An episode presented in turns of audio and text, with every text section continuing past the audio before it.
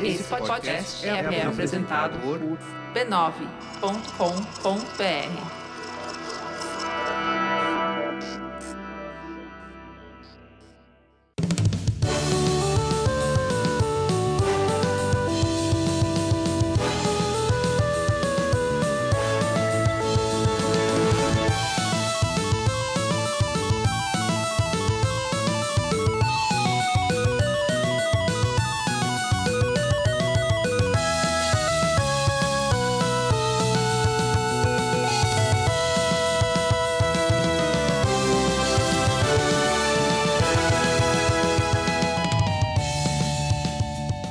Ao vivo, Poco Pixel 123, eu sou o Adriano Brandão, do meu lado tá o Danilo Silvestre, tudo bom? Tudo bom, beleza? Maravilha! Qual que é o tema de hoje, Danilo? O tema de hoje é 1983. Não é 1984? É que um ano antes daquilo lá, aconteceu uma crise. Ah, crise! A crise dos caminhoneiros.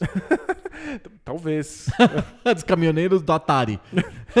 Os caminhoneiros levando todos aquele monte de cartucho do ET lá pro, pro deserto do Atacama. Se tivesse tido greve de caminhoneiros em 83, talvez a Atari não pudesse se livrar dos cartuchos. Nossa, ia fazer o que com aquele monte de cartucho que não vendeu? a gente já vai contar, porque o tema do episódio de hoje é o crash dos videogames de 1973. Boa. Esse ano que não terminou. Pois tipo, é. 2013. é o ano que não termina o nunca. ano que não termina nunca.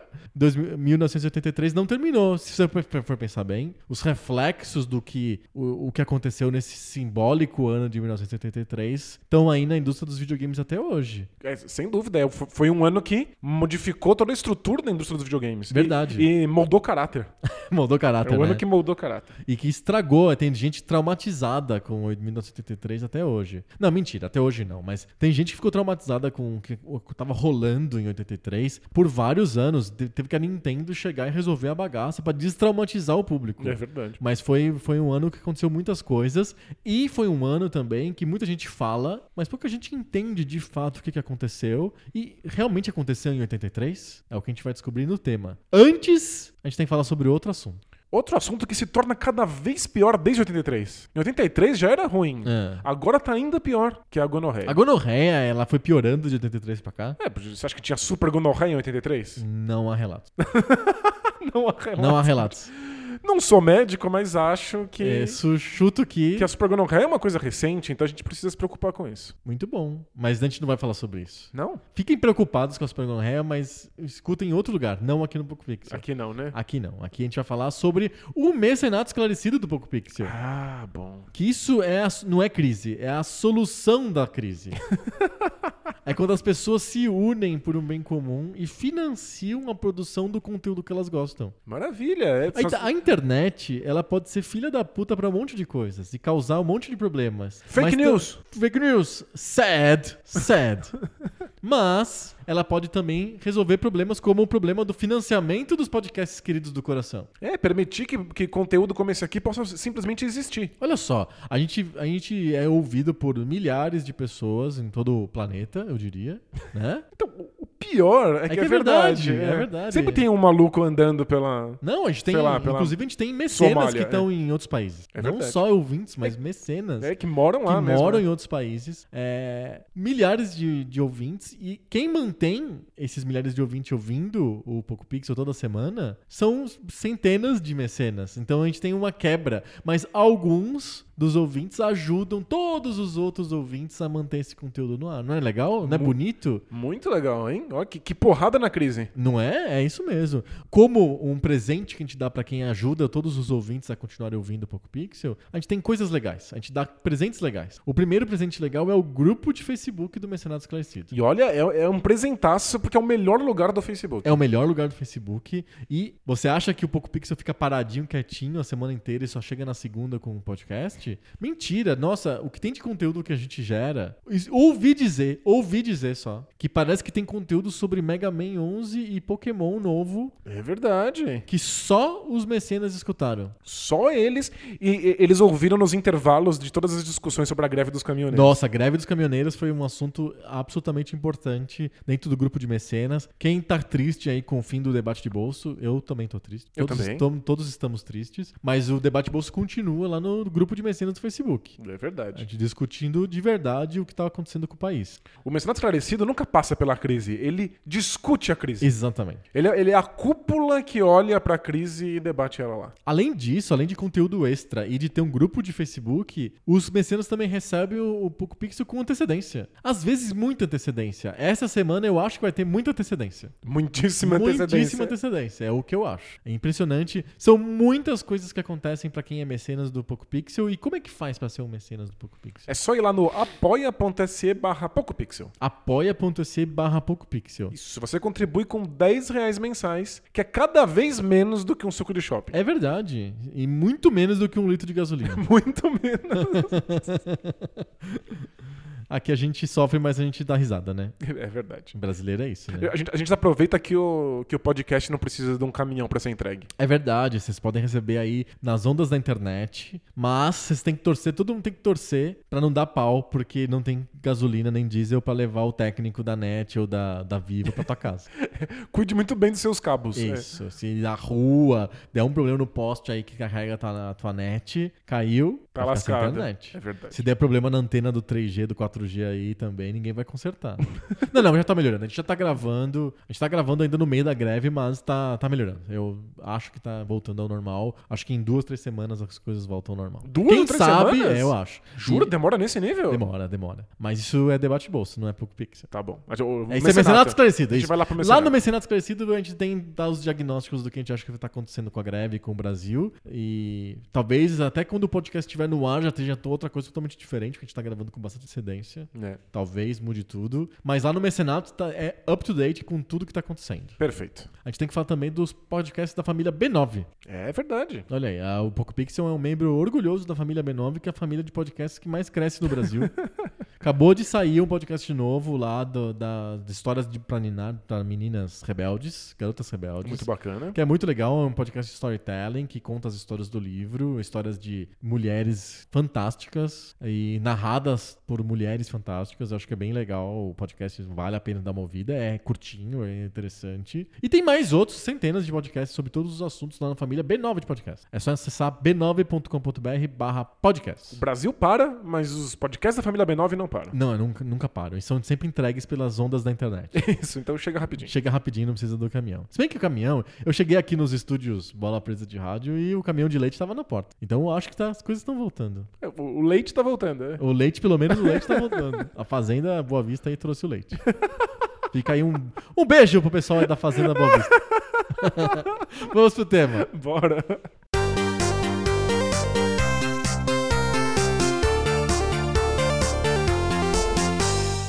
A crise é grave. A crise de 83 foi bem grave. Foi bem grave, porque mexeu com a coisa mais fundamental do que gasolina. Mexeu com os videogames. Mexeu com os videogames.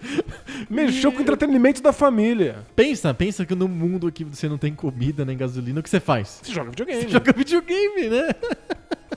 Me lembro uma vez que eu cheguei em casa e fiquei muito frustrado porque tava sem luz e eu não podia ligar o computador. Eu falei, "Ai, que droga, o que, que eu vou fazer agora? Tá, vou jogar videogame então. Aí tentei, tentei ligar o videogame, não, e eu não, eu não, não percebi que Você as não- duas coisas estavam Sério? interligadas. Foi, é, Ah, que a luz, a iluminação era interligada com a energia elétrica que também ligava o teu videogame. é, não eu não percebi que se o computador não ligasse porque não tinha energia, o videogame não ia ligar também, sabe? Ai, meu Deus. eu fui pro próximo. Ué, se não tem computador, vamos pro videogame, né? E aí não, não tinha videogame. Então, aí você foi ler. É, não tem, não tem comida, vamos pro videogame também. Leitura é isso, né? Livros. Livros, você só lê quando não tem energia pra, pra TV, pro Netflix, pra internet, pro videogame. Aí você pensa em livros. livros, claro. Absurdo. Ai, que maldade. O Kindle tem bateria, então não tem problema. E dura bastante, Senão dura você vai uns ter, 15 que, dias. vai ter que ligar uma vela pra ler o livro. Que absurdo. Não, vela não dá. você tem vela na tua casa? Eu tenho. É, é bom, né? Aqui, aqui verdade. os, os estúdios Bola Presa de rádio ficam sem, sem energia o tempo inteiro. É, complicado, impressionante. O negócio espirrou aqui e a energia caiu. É impressionante. Mas vamos falar de 83. Eu Boa. sei que a gente tá com muita vontade de falar de 2018, mas do- 93, 83 nos chama. O que, que aconteceu em 83? Todo mundo fala da tal do crash da indústria de videogames de 1983. Que o ET foi lá e acabou com a indústria. A sensação que as pessoas têm quando contam a história do crash de 83 é que o ET chegou e destruiu tudo. Foi um ataque alienígena, né? Veio do alto, não sobrou nada. né?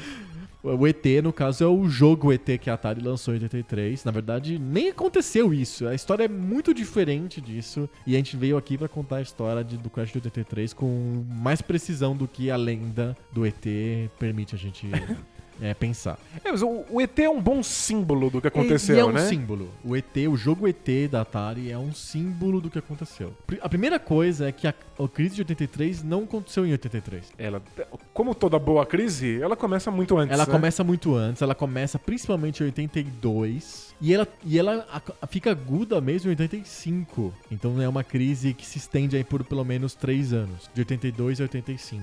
Em 83 ainda a indústria estava pujante. A indústria fez em 83 tipo 3 bilhões de dólares de receita. Uau. Só que em 85 ela fez 100 milhões de dólares de receita. Tipo, ela desapareceu de 3 bilhões Pra para 100 100 milhões. milhões. Mas tem- o, que, o que causa essa crise, né? A gente fez uma boa pesquisa antes do- da- dessa gravação. Esse é da- dos famosos episódios que a gente faz pesquisa. né? É um- É um desses casos, né? É um desses casos. E assim, tem várias teorias pra explicar o que aconteceu, e, bas- basicamente o que aconteceu nessa crise de 82 a 85. A, a primeira, a primeira teoria que diz é que tinha muito console nas lojas. E aí a gente percebe, lendo sobre isso, a gente percebe que tem um componente muito interessante que a gente não costuma pensar muito e que talvez exista forte até hoje, que é espaço físico das lojas. Pensa numa época que você tem sete videogames, sete consoles, cada um com jogos exclusivos e jogos saindo pelo ladrão. E o único jeito de você vender isso é em loja física. Não tem e-commerce, não é baixa na Steam, não baixa no PSN. O único jeito de dar vazão pra tudo isso de videogame que acontece é em loja física. Uma loja física precisa ter todos esses consoles, todos esses jogos pra esses consoles disponíveis pra você pegar na hora. Tem que fazer estoque. Tem que fazer estoque, tem que ter espaço na loja, tem que ter gôndola, tem que ter prateleira, tem que ter exposição. Ó, na época, em 82, 83, além do Atari 2600, tinha o Odyssey 2, tinha o Intellivision, tinha o ColecoVision, aí tinha o Coleco Gemini, que é um que é console compatível com o Atari 2600. Que é um, um clone. É um clone. Aí tinha o Coleco XPTO, que eu não me lembro agora o nome, que era compatível com o Intellivision. Que era o clone do Intellivision. Que era o clone do Intellivision. Então tinha um clone do Atari e um clone do Intellivision. Isso. Aí tinha o não sei quem que fez um outro clone da- do Atari 2600. A própria Atari já tinha lançado o Atari 5200, 5200, é. que tinha jogos próprios e compatíveis com o Atari 2600. É, o, o, o, o 5200 rodava os jogos do 2600. Ou tinha seja- muito console. E são, são muitos Nos consoles Estados Unidos, a gente nem tá falando assim no Brasil, da Milmar. que tinha 400 bilhões de clones idênticos, E né? Top Game, Super Game, Turbo, Turbo Game. Não, não. A gente tá falando dos Estados Unidos, que é um mercado que não tem mercado cinza. Eram marcas mesmo que tinham, tinham que fazer é, e mandar estoque lá pra Sears, pra JCPenney, pra Macy's, assim, sabe? Pra vender. E essas lojas não tinham mais espaço pra mostrar tanto videogame. E, e- É ridículo. É, é o problema absurdo, de espaço né? em loja. Acaba o espaço físico, você não tem como expor esses jogos, você não tem como guardar esses jogos. E, mais importante, você não tem como fazer isso de uma maneira que seja organizada o suficiente pro público entender o que tá acontecendo. E eu acho que essa é uma, uma dificuldade gigantesca. Você chega na loja, chega na Macy's e aí você quer um videogame. É. Tem sete. E aí? Especialmente numa época em que as pessoas associam muito videogames a um jogo, sabe? As pessoas vêm, vêm de um período em que você compra um console e ele simplesmente roda uma única coisa. Você compra lá o videogame do Pong. Isso. Que é a experiência do arcade, né? Tipo, Exato. tem uma máquina que roda uma coisa só. E aí você passa a comprar um console que tem possibilidade de ter muitos jogos diferentes. Quais desses jogos que você vê na loja podem rodar no meu videogame? E, E os, os consoles, qual console que eu compro? é, qual, qual eu quero desses? entrar no mundo dos videogames. Eu chego na loja, tem. Diz que em 82 tinha sete consoles diferentes pra você escolher. Sete. Hoje você tem três, mais ou menos, certo? PS4, o Xbox One e o Switch. Justo. Tem também, tem, o- Tem os portáteis. tem os portáteis, tem celular, e tal, mas de console, assim, grande. Basicamente são dois, o PS4 e o Xbox One. O Switch nem dá pra. É um super sucesso, mas não tem no Brasil, por exemplo. É, é- é um pouco diferente. Em 82 tinha sete grandes consoles. Sete. Quase todos rodando o jogo de Atari. é, é verdade, todos eram compatíveis de alguma maneira. O próprio Atari 5200 da própria Atari tinha Compatibilidade com o anterior, é. qual, que eu- qual que eu compro? A, loja tem que expor sete consoles, imagina. Showroom de sete consoles diferentes. E depois você compra o console e fala, ok, eu quero os jogos, mas quais são os jogos? Porque tem muitos jogos disponíveis, inclusive jogos de outros, outros consoles, que muitas vezes são cópias dos jogos do, do console que você comprou. Mas aí tem uma questão. Por que, que o Atari é de 77? Por que, que o, o Atari 2600? Por que, que só em 82 é que chega nesse nível de saturação do mercado, de ter tanto console e tanto jogo? É porque acontece uma coisa importante. Em 79, a Activision foi fundada. E, e a gente falou bastante no episódio sobre a A gente Activision. tem um né? episódio só sobre a Activision. A Activision foi fundada com a premissa, uma premissa nova, que é uma empresa terceira fazendo jogos para um console de outra. Isso porque antes disso, a Atari achava que só ela faria os próprios jogos do próprio console pra ganhar dinheiro com isso. É o, é o, é o que você- ela esperava quando lançou o Atari 2600. Ela mesma faria os jogos, o Atari 2600 podia ser subsidiado e as pessoas comprariam os, os, os jogos e isso que pagaria a conta do Atari 2600. Isso é assim que a Atari ia ganhar dinheiro, né? Exato. O problema foi que a- a- os programadores da Atari não gostaram da ideia, fizeram uma greve nas estradas. Não, não, desculpa. É, eles foram negociar com os, os donos da Atari e não teve acordo, saíram e abriram uma outra empresa chamada Activision. A Atari botou a Activision na justiça e o lance importante é a data. O acordo foi feito em 82. O a- só saiu do embrólio judicial em 82. Foi em 82, então, que todo mundo percebeu que podia fazer jogos e que podia lançar consoles compatíveis. A justiça liberou. Então o mercado ficou sabendo liberou em 82 informalmente. que podia. né? Ninguém consultou a Suprema Corte, mas é como o. o, o Se a Activision ganhou, eu, eu, eu ganharia também. né? Isso, a- houve um precedente. Então todo mundo resolveu explorar a Atari mais ou menos em 82, porque foi quando a justiça determinou o acordo entre a Activision e a Atari. E aí, de repente, tinha todo mundo lançando jogo pra Atari. É, tem dados de 82. Em 82, tinha 100 jogos em catálogo em janeiro. Em dezembro, tinha 400 jogos. A quantidade do o catálogo do videogame, o catálogo corrente, o catálogo vendido nas lojas de videogame, do mesmo videogame da Atari 2600, quadruplicou em um ano, porque a justiça deu ganho de causa pra Activision. Então, e, e vamos ser sinceros, 100 jogos pra Atari já é coisa demais. É, leite, é muito leite tirado dessa pedra, É né? muito. No, no console ultra limitado, em que as jogabilidades que, que, que existem, Se que são repetem. conhecidas, elas são muito poucas, você tem que fazer variações do mesmo tema. E numa época em que você tem muita dificuldade de saber quais são os bons jogos e o que, que diferencia um jogo do outro. Ficou uma crise de, de criatividade que tinha é, game designer fazendo jogo pra Atari sobre pegar malas do, daquele negócio de esteira de mala do aeroporto. Que é exatamente a mesma jogabilidade de pegar maçãs que caem da árvore. Ou de qualquer outra coisa. Ou de fugir do tiro da, da- do passarinho, do cocô do passarinho. do tá cocô do alto. passarinho. Mas é, é, é é- é crise até do tema. Quem que vai querer comprar um jogo sobre pegar malas no aeroporto? É porque você tem que encontrar temas suficientes para que lidem sempre com as mesmas jogabilidades. Então vai de tudo, vai, vai de pegar mala, depois vai de colher cocô de cachorro passeando na praça. Qualquer coisa Passeio que pareça, é, qualquer coisa que pareça É. ande e pegue funciona, né? Exato. Por isso tantos jogos de navinha.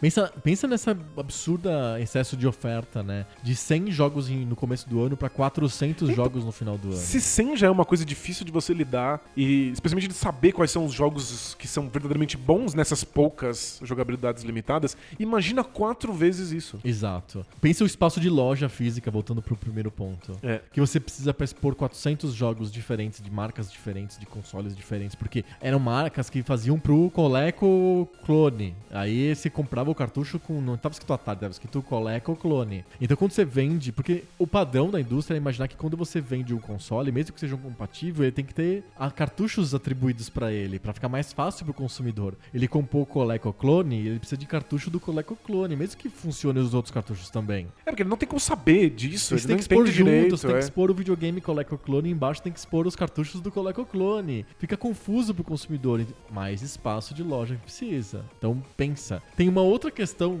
óbvia. Até- todas as questões são óbvias quando a gente pesquisa e descobre, É né? verdade. Mas assim, que a gente não tinha pensado. Quem fez 400 jogos? Tinha pessoa suficiente pra criar 400 jogos em um ano? Quantos programadores bons de jogos e game designers bons em 82 existiam pra fazer 400 jogos em um ano? Porque a gente tá falando de muitos jogos sendo feitos muito rápido num console que tem limitações evidentes. Então, você precisa simplesmente cuspir qualquer bobagem pra conseguir chegar num número desses, né? Tipo, a Activision fez alguns dos melhores jogos do, do Atari. Sim, né? A porque, gente teve tinha, porque tinha bons, bons profissionais, bons criadores de jogos trabalhando na Activision. Eram os melhores caras da Atari que se rebelaram e saíram.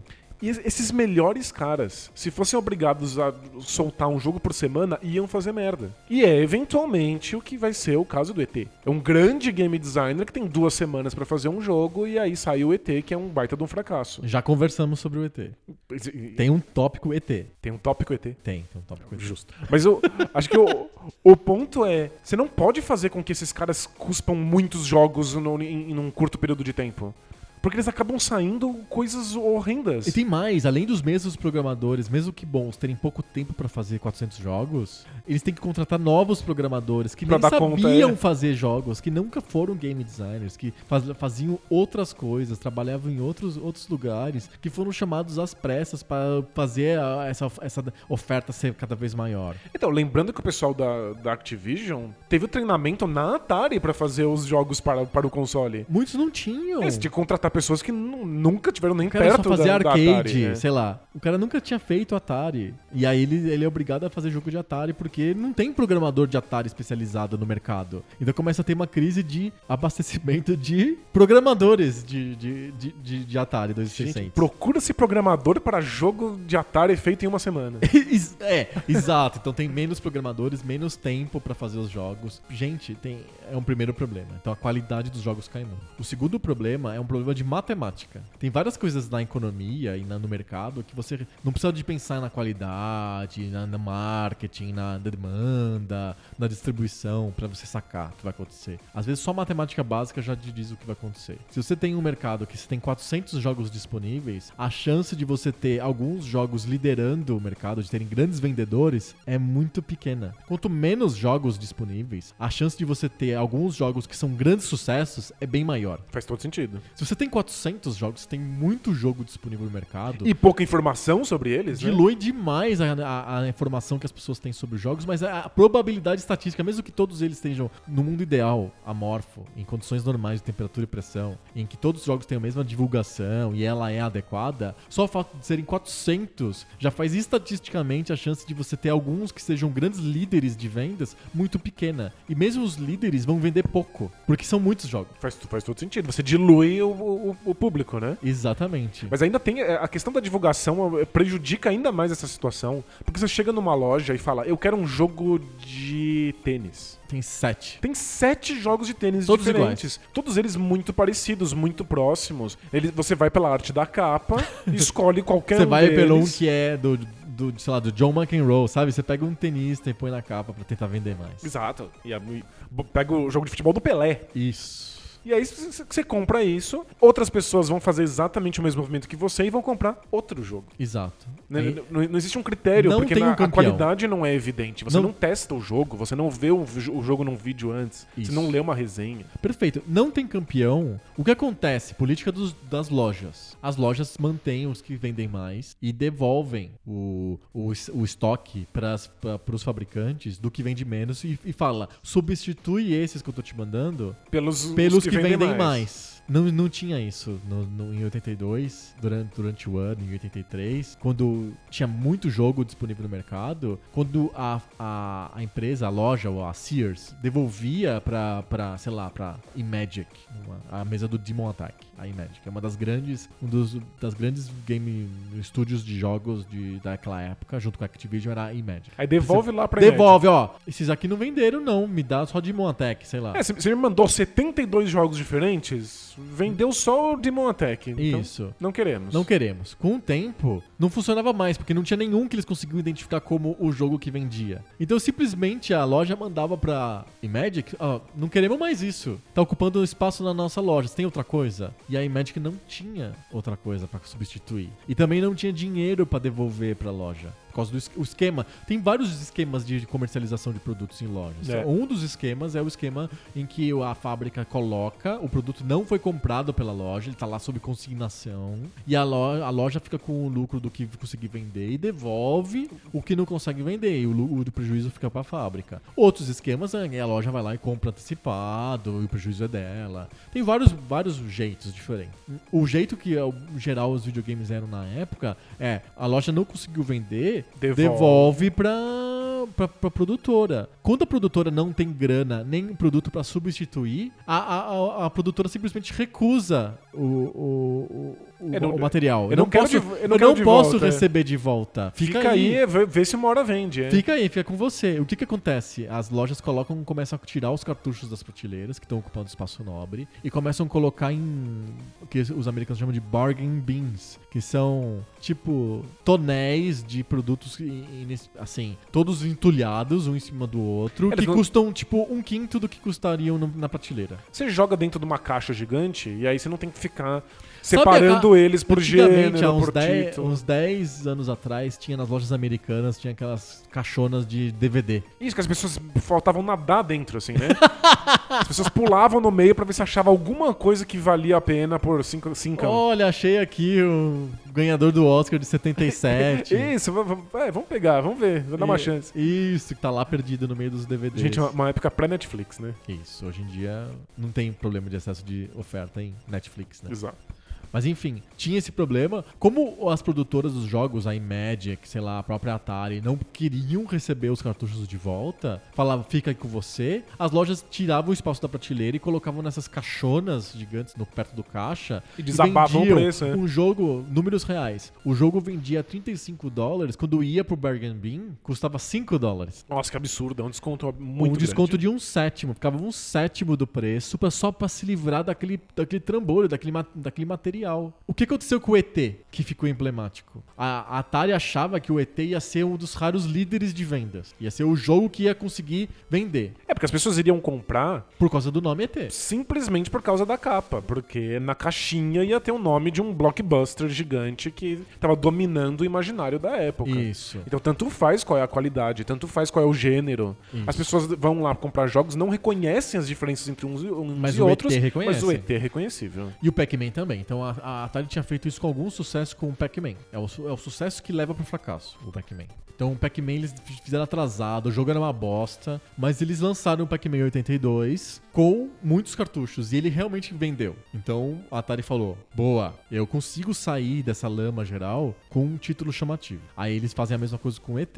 Eles pegam lá a franquia do Spielberg e lançam, só que eles lançam o mais rápido possível, porque eles não podem deixar o filme deixar sair da memória das pessoas. Isso, tem, tem, tem que pular nesse trem, né? Tem que pular no trem rápido. Aí eles fazem o jogo rápido e eles põem pra vender. Mas o, o jogo não vende. Pior ainda, as pessoas compram e devolvem o jogo pra loja. Então, acho que essa, essa é uma das questões sobre, o- sobre o ET. O jogo não vendeu o quanto a Atari imaginou que Isso, venderia. ela vendeu bastante, mas não foi o líder que eles imaginavam e nem vendeu tanto quanto o Pac-Man. É, mas o ET vendeu quase um milhão de unidades. E tal- talvez esse seja o maior problema do ET. Ele não vendeu quanto se imaginava, então a Atari ficou com um excesso de cartuchos que já tinham sido produzidos por conta disso, não tinha mais o que fazer com eles. Mas vendeu muito mais do que deveria, dada a qualidade do título. Então, uma, uma quantidade muito grande de consumidores ficou com aquela imagem do jogo porcaria na mão delas. Se o jogo tivesse sido simplesmente esquecido nas prateleiras e ninguém tivesse jogado, não teria manchado tanto a qualidade dos títulos da Se fosse Atari. um jogo bom. É, ou se fosse ruim, ninguém tivesse visto, sabe? Ah, sim, sim, sim. O problema é um milhão de consumidores terem essa bomba nas mãos. Sim. É, tipo, é, é, é isso é uma, é uma questão. É que tinha, já tinha. Isso estava acontecendo gradualmente, tinha muito consumidor que estava com bomba na mão. Porque eram consumidores que estavam comprando o jogo do ração de cachorro. O jogo das aveias Quaker. Sabe a aveia Quaker? a Veia Quaker criou um estúdio de jogos de Atari chamado a- a- a- é, Quaker Oats Games. Pensa nisso. Gente, deve ser exatamente a, a mecânica de ficar pegando coisas caindo da árvore. É, Só que é aveia. Mingau. Isso. Nossa, que jogão. o jogo do Mingau. É. Então já tinham. As pessoas já estavam meio calejadas com a qualidade dos jogos. A gente já fala sobre isso, mas em termos absolutamente numéricos. A Atari vendeu bastante a Pac-Man, achou que o ET vender muito, produziu muito cartucho de ET. Milhões e milhões, Milhões de e milhões, botou nas lojas, as lojas toparam, meio assim a contragosto, mas toparam, botaram espaço nobre pro ET, e as pessoas compraram, mas a boca a boca espalhou que o jogo era muito ruim, ninguém queria comprar mais, começou a devolver pras lojas, Porque acharam que tava quebrado, né? encalhou. E aí as lojas chegaram na Atari e falaram: troca aí, manda outra coisa. Aí a Atari falou: não, não, é o ET. O ET tá na nossa estratégia, é o grande top seller da Atari de ano, confia na gente. A gente fez aqui umas 4 milhões de cópias de Cópias, unidades, vocês têm é. que vender isso aí. Vende Aí aí. as lojas falaram, ok, segura aí. Tentaram mais um pouco, não tava vendendo. As lojas, a loja falou pra Atari, ó, a gente vai botar no bargain bin, porque não tá vendendo, tá ocupando muito espaço na loja. A gente vai botar no caixote lá. Vai, sa- vai sair por 5 dólares. Em vez de 35 dólares, vai sair por 5 dólares. A Atari falou, com jogo nosso, você não faz bargain bin, não. Você não vai fuder a gente desse jeito. Vai associar a Atari, o ET do Spielberg, no bargain bin. Não, não, a gente vai fazer isso. Não, então beleza, a gente vai recolher os jogos. Então a Atari recolheu os jogos Pra não ver eles sendo vendidos a preço não de banana. Pra não colocar os jogos no bargain bin. E o que aconteceu com os jogos? Foram tinha o todos pro aterro sanitário no Novo México. No Al- Alamogordo. Ai, Alamo Gordo. Foram enterrados juntos com muitos outros cartuchos de sobra A da Atari recolheu tudo, foi recolhendo com os anos e descobriram. Quando desencavaram lá o, o aterro sanitário, descobriram jogos de, outras, de outros anos. A Atari estava consistentemente jogando jogos no aterro sanitário para não evitar que os jogos fossem por bargain bin. É pra- Ela, ela absorvia o prejuízo para não ser um prejuízo à imagem da Atari. Exatamente. Pra não, não, não parecer que os jogos são tão ruins que eles não valem nada. E aí as pessoas não quererem mais comprar os jogos de Atari, né? Sim, Você tira eles do mercado porque pelo menos parece que eles venderam. exato. Tem mais, mais coisas acontecendo. É, é- é- a crise de 83, como qualquer crise, é, não é que nem, que nem quando o avião cai. Não é por conta de um fator. É, é muita coisa no efeito dominó gigante, Isso, né? são várias coisas ao mesmo tempo. Uma coisa que explica as pessoas não estarem comprando o ET, ou menos pessoas do que a Atari previu comprar o ET, além da qualidade do jogo. Milhões de pessoas a menos. milhões de pessoas a menos, né? É muita gente, né? Era o problema da, da concorrência. O, o- o- em 83, o jogo, o, o ET na, na fundo é de 82, a história começa em 82 e eles devolvem os jogos em 83. Sim. Mas em 82 e 83 existia uma concorrência muito forte dos computadores. E os computadores já tinham uma boa estrada. Estavam desde 77 também. O, o Apple II, o Commodore VIC, etc. O PET, né? O Commodore PET. Eles eram computadores bem, bem- antigos, eles já estavam na estrada desde 77. É, tipo, o público conhecia, o ponto é que parecia uma coisa meio inacessível, né? Eles, o, o Apple II começou a ser vendido por mil dólares. Nossa senhora. Era o preço de tabela do Apple II. O, o PET, os primeiros computadores da, da Commodore, também eram próximos de mil dólares quando eles foram lançados em 70 e poucos. Coisa pra grandes empresários ou pra empresas mesmo, né? Empresas colocam isso. né? Eles eram orientados para consumidor caseiro, mas eles, eles, eles eram caros, porque eles faziam muitas coisas. E a, a própria propaganda desses, desses computadores falava: você vai fazer o orçamento doméstico, você vai fazer, fazer uma base de dados das receitas da casa de culinária. Você vai poder ensinar matemática e língua inglesa e geografia para os seus filhos. Então você tem uma propaganda que diz que o computador é um negócio multi. É, parece que tá comprando um Android, né? É, é- é um, um robô, né? É um robozão, Um, né? robozão, não um celular. E, Isso.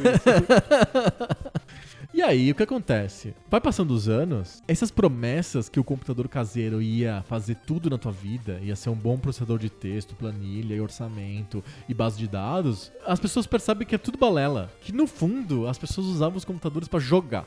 É porque não era bom bastante pra isso, dava muito trabalho. Eu, me, eu usei, eu me lembro que. Historinha. Anos- Momento historinha. Momento historinha. Eu, eu acho que foi em 89 ou 90 que aconteceu isso. Acho que foi 89. Ou 90. Acho que foi 90, porque tem uma, tem uma coisa que me diz certinho que, que, por que que foi 90. Eu tinha um computador em casa que era MSX, que você teve também. Herdei também. Era um Hotbit lá, MSX 1.1, 64 KB de RAM.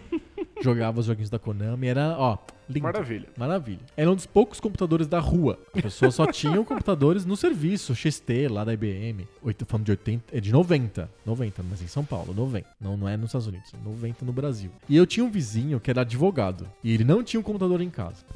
E em 90, ele se advogado, ele foi muito acionado em processos contra o governo federal para reaver a poupança confiscada. Ah, por isso você sabe que é em 90. Porque foi quando aconteceu o plano Collor. Foi em março de 90 que o, Mar- o Collor foi é, empossado e dois dias depois teve um feriado bancário e plano Collor, poupanças confiscadas. As pessoas queriam processar o governo. Várias pessoas processaram o governo e esse advogado foi acionado várias vezes. Ele não tinha um computador, então ele foi lá, na- lá em casa e, e- e- e pediu eu digitar pra ele as petições lá, porque aí ele mandava imprimir lá em algum lugar e, e- e, tipo foi um favor lá e depois ele fez alguma coisa pro meu pai, X lá. Entendi. Mas fica- ficaram sabendo que você tinha um computador e aí o cara apareceu lá pra você digitar. Isso. Então eu ficava dias digitando petições lá contra o plano Collor. Eu aprendi muita coisa de termos jurídicos. Foi um, meio que um construtor de vocabulário pra mim na época. O cara ditava, trazia escrito à mão as coisas assim. E eu ficava datilografando lá. Gente, você- você virou secretário do cara. Virei secretário do advogado vizinho. no meu MSX Hotbit. Era um desastre. Eu perdia. Eu escrevia as coisas e perdia. O cara tinha que digitar tudo de novo. páginas e páginas de, de juridiquês lá. E eu esquecia, perdia. Os arquivos apagavam, eu tentava- botava o disquete e não, não carregava. Ou eu tava eh, eu digitando um monte sem salvar e de repente caía, o computador desligava. Eram máquinas muito ruins pra fazer esse tipo de serviço. Não eram nada confiáveis, né? Esse era o ponto. Péssimo, muito ruins, muito ruins. Não tinha HD. Não tinha HD, é, muito É, isso é tipo, hilário. é. Péssimo, assim, muito ruim. Então, as pessoas já sabiam que um MSX, um Commodore 64, um Atari 400, 500, 800, lá, que a Atari tinha os computadores, e o Apple II, não eram máquinas boas pra trabalhar. Eram máquinas boas pra jogar. O XT, o- os XTs que eles tinham no, no- no trabalho eram melhores? Eram bem melhores. Tinham HD, eram máquinas muito, com 640 de RAM, não 64 de RAM. Entendi. Processador de 16 bit. Era, era Outro, outro mundo, né? outro mundo. Os IBM PC eram realmente muito melhores, só que eles eram muito mais caros. Custavam 1.500 dólares, sei lá, no Brasil nem tinha. Tinha um cara, tinha uma empresa que tinha, sabe? Tipo, Entendi. era realmente Muito caro. muito caro, muito diferente um, um, um- IBM PC. Então, os computadores de 8-bit, tipo o MSX, eram, e nos Estados Unidos o Commodore 64 e o Apple II, eram horríveis pra trabalhar. Eram videogames. É, Eram videogames. Usava pra outra coisa quem realmente precisava ou que gostava de se aventurar no mundo da nova tecnologia, né? Exato. O espaço de computadores 8-bit já era bem, bem, bem disputado. Tinha o Apple II e o Commodore 64, que são os mais famosos, mas tinha o TRS-80, tinha o Coco, né, que é o Color Computer lá, que os americanos chamam de Coco, mas fi- fica um pouco estranho pra gente, É, né? pra gente não funciona. Não, Pra gente não funciona o Coco. Ele foi lançado no Brasil com outro nome lá. CP. Strumi. Com S e Y, né? Strumi. Não, ele foi lançado como CP, alguma coisa lá. Entendi. Enfim, o... tinha muitos computadores e começou a ter uma guerra de preços entre os computadores. Chegou um ponto que em 82, olha o ano de novo. Opa. É, O episódio chama 83, mas tudo começa em 82. Em 82, o, o Commodore 64 estava sendo vendido a menos de 200 dólares por causa da guerra de preços. E imagino que a tecnologia tenha se barateado com, com o passar do tempo A também, tecnologia né? foi barateando e tinha muito concorrente, todo mundo querendo subsidiar o mercado de alguma maneira. A Commodore começou a vender o Commodore 64 por 199 dólares. Era mais barato que o Atari 2600. E era muito, muito superior. Era infinitamente superior para aquilo que todo mundo sabia que para que servia aquele computador. Jogos. jogos. Então, tipo, você vai comprar um Atari pelo mesmo preço de um computador que joga tem jogos muito melhores e que você pode enganar e falar que pode ensinar geografia pro teu filho? Isso, que você pode. O, o teu Digitar vizinho vai aparecer lá é. pra, pra- pra pedir petição. É. Pra escrever o negócio pro advogado lá, contra o governo. Sabe? Tipo, você compra o computador. Então as lojas começaram a dar mais espaço físico nas lojas pra Commodore, pro próprio computador da Atari, pro TRS-80, pro Apple II. Então, vai somando tudo. Então, tipo, o, o interesse no Atari já é menor. O interesse nos jogos do Atari diminui.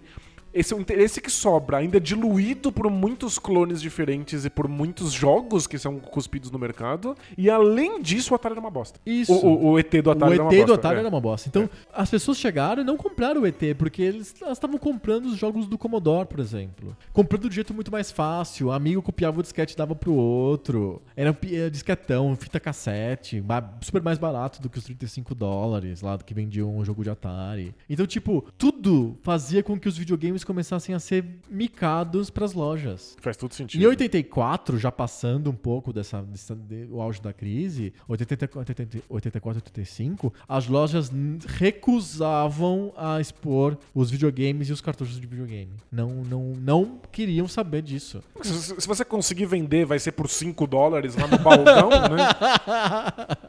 E tem isso, o, o consumidor que começa a perceber que os jogos são muito parecidos, primeiro é que não precisa comprar outros jogos. Você compra meia dúzia e fica com eles, né? Exato. Meia dúzia é muito, né? Compra três jogos e fica com eles. Outra é que você vai lá e tem o jogo custando 35 dólares e os outros custam 5, você pega o de 5 mesmo, porque tanto faz. Claro, Né? óbvio. É a, a famosa sensação PlayStation. De pegar o jogo de baseada. É, o pessoal comprava jogo de baseada porque sabia que todos eles tinham mais ou menos a mesma qualidade Era duvidosa ruim, né? mesmo, então tanto faz, sabe? É, você- Por que, que a gente tem que fazer depois um episódio perguntando o que aconteceu com, por que, que o PlayStation não quebrou que nem o Atari quebrou, né? Nossa, é. Dá um episódio, né? Como, como é que o Atari se sustentou? Porque a Sony não tinha as políticas que a gente vai comentar daqui a pouco da Nintendo pra preservar o mercado. Lançava muito jogo pro PlayStation e a qualidade era na média baixa. Era, em geral era horrível. é. Tipo, o que, né? O que, que aconteceu, né? Enfim, voltamos ao Atari. Fica aqui a dúvida. O que aconteceu? O que, que o PlayStation fez de diferente, né? Eu Acho que o pessoal gostava da tecnologia, assim. Gostava do, do aparelho que rodava CD na tua TV, sabe? Eu acho que ele tinha um diferencial com relação aos computadores da época, talvez. Alguma coisa acontecia. Pois é. Mas o, o- Atari não tinha esse diferencial. Em, Ele era o em- em- pior, nos ele era o 80. pior disparado. Ele era, os jogos eram caros, o console era caro, tinha 200 clones, todos eles disputando o mesmo espaço de prateleira, espaço no coração dos consumidores. Os computadores eram bem melhores em termos de hardware, e o software era melhor. Eles podiam até fazer outras coisas que o videogame não fazia. Tinha teclado, outros jeitos de você fazer input dentro daquele- daquela máquina. Que parecia ser uma coisa super avançada. Você né? podia Um copiar em teclado. disquetes os jogos, em fita cassete, pirataria rolando, jogos que você mandava pelo correio, comprava por 10 dólares, sei lá.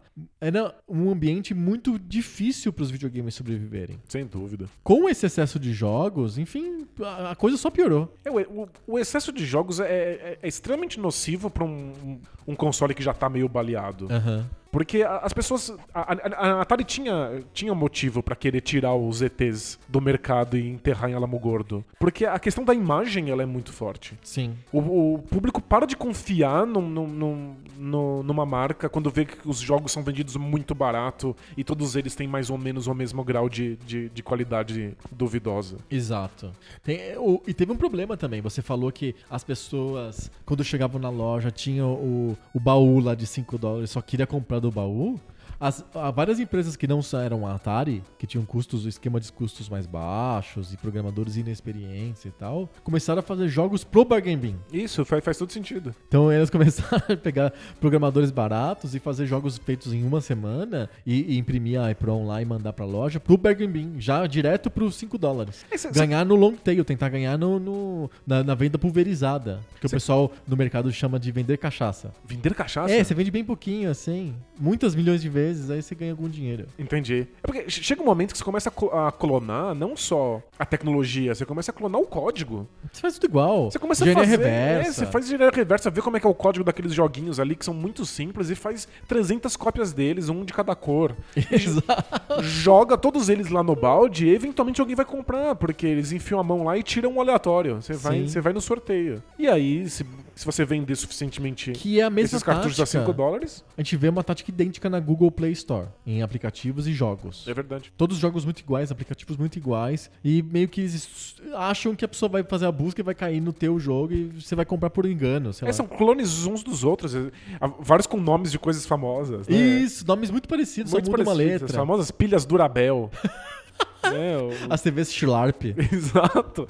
Aí você faz isso e eventualmente alguém paga 99 centavos no seu jogo. E se, você tem erros o suficiente, você consegue juntar uma grana. Isso, você gastou tão pouco pra fazer o teu jogo mesmo, porque ele é a clone de alguém, só um código roubado, ou um código open source, sei lá, que você compra na Índia por 20 dólares. É, mas é que isso só é viável no mercado em que as pessoas não esperam muita qualidade mesmo do produto. Sim. Em que- ou que as pessoas não têm nenhuma informação sobre o que, que é, o que tem mais qualidade do que o outro. né? Isso é feito pra compras às cegas mesmo. Sim. É realmente enfia a mão dentro desse, de- de- desse balde de cartinha e sorteia uma.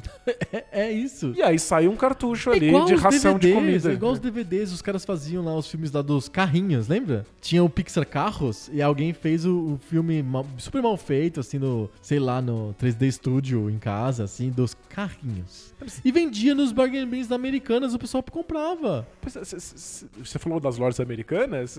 Isso existe até hoje. Você vai lá, tem a Branca de Neve versão. É porque é dos. Estúdio Cocô. É porque, Pocahontas versão é porque Estúdio são XYZ. histórias de direito autoral livre, né? São domínio público, né? A Branca de Neve, Pocahontas e, sei lá, Cinderela. São histórias antigas, né? Não estão em direitos autorais. Então, eles pegam todos, tudo que a Disney fez e fazem versões bizarras de animação extremamente questionável. Nossa, horrível. E botam ali pra vender por uns trocados. E aí você pega ou as pessoas que se enganam, São ou as pessoas desinformadas, né? desinformadas, ou as pessoas que falam assim, tanto faz. É pro meu filho.